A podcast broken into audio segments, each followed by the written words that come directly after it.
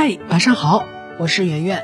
你们都看《安家》这个电视剧了吗？我建议大家不要看了，因为看完之后真的非常生气。周末我妈看完了新更，给我打了一个小时的电话，主题就是辱骂房思锦的全家。编剧六六把这个世界上最糟糕的家庭写给了房思锦。房思锦的妈妈叫潘桂雨，啊，这个妈妈呢就是他人生灾难的主要来源。吸血鬼一只，重男轻女，曾经试图把女儿扔到井里，女儿活下来了，长大了，有出息了，让女儿给弟弟买房，追着女儿要钱要到工作单位，首付给了还不行，希望女儿一次性把贷款付清。这次呢，家里又出事儿了，房似锦的爸爸开大车把人撞死，自己也住院了，车老板跟死者家属都堵在他们家要钱要赔偿款，他妈妈给他打电话叫他回来处理。回来之后呢，他先拿了五万块钱给死者家属，把人哄走，拿着碎酒瓶子跟车老板派来的流氓拼命把他们也吓走了。去医院给父亲交医药费，最后卡上余额还剩几百块。他妈说：“你怎么还能藏钱呢？这营养费还不够。”这样的家庭仿佛就是命运黑井。房思锦其实从来都没有爬出过井口，努力了这么多年，他的钱还是存不下来。刚赚到一些钱就被家里盘剥走，连他自己都要感慨，好像跟钱有仇。潘桂宇教育他说：“千万别结婚，因为结了婚就要看婆家脸色，顾不上娘家了。要结婚的话呢，找个有钱人。”我妈说特别不希望男一号徐姑姑跟房思锦在一起。她说徐姑姑人太好了，会跟房思锦一起被家里人坑。比如说在解决这次车祸事件的时候，房思锦就跟男一号借了八万块钱，还打了欠条。如果结婚了，我妈说这个八万有去无回。有些婚姻真的就是定向扶贫，管不完的事儿，解决不完的麻烦，花不够的钱。其实家境差距是婚姻里的常见情况，哪有那么多门当户对？而且根本问题也不是穷吧。我有个朋友的媳妇儿，城里人，小家碧玉似的，特别喜欢看乡村爱情故事。有一次来我家吃饭呢，就边看边给我感慨。有次来我家吃饭看那个乡村爱情故事，就看到村里的那些人为了拿补贴啊，还是投资，互相打击，然后争夺。这女孩就问我，是不是农村人都这样？我说都是人，啊，人性上跟城里人差不多一样。所以房思锦的问题并不是生在了穷的家庭，而是生在了坏的家庭。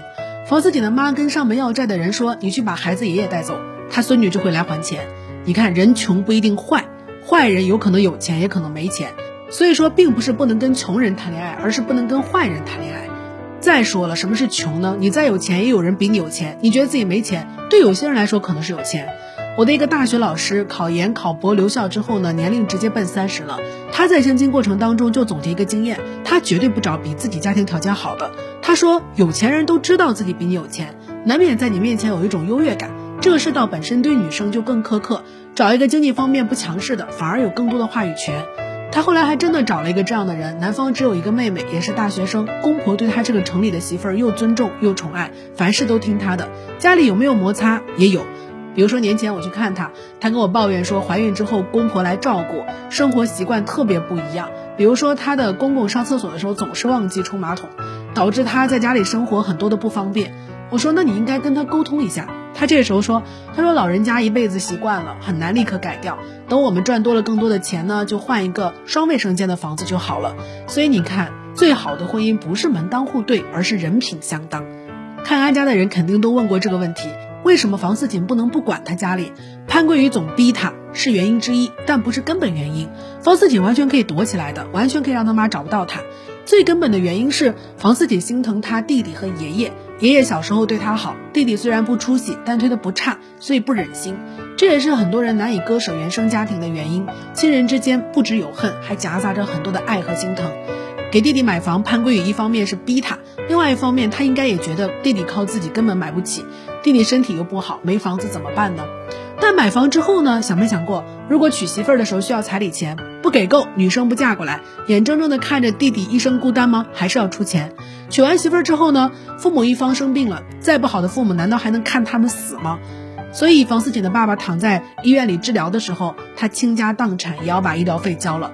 每个人身上本来都有属于自己的山，自己的山只有自己扛。因为是亲人跟朋友，所以偶尔互相扶持，但谁也不能替谁扛，更不可能扛一辈子。因为一个人的力气是有限的，所以对于房思锦来说，如果这样下去，帮一次之后帮两次，帮两次之后帮十次，他能够把全家人的山都扛起来吗？几年前我有个亲戚，高考孩子考得不好，想花钱进一个贵的学校，来找我借钱，我拒绝了，听起来非常无情。毕竟是上大学的事儿，可能我不借这个钱会影响到这个孩子未来的命运。我当时是这样回复的：我说给孩子买大学这种事情不是我愿意帮助的范围，我的能力有限。如果是家里长辈生病了需要我花钱帮忙，我义不容辞。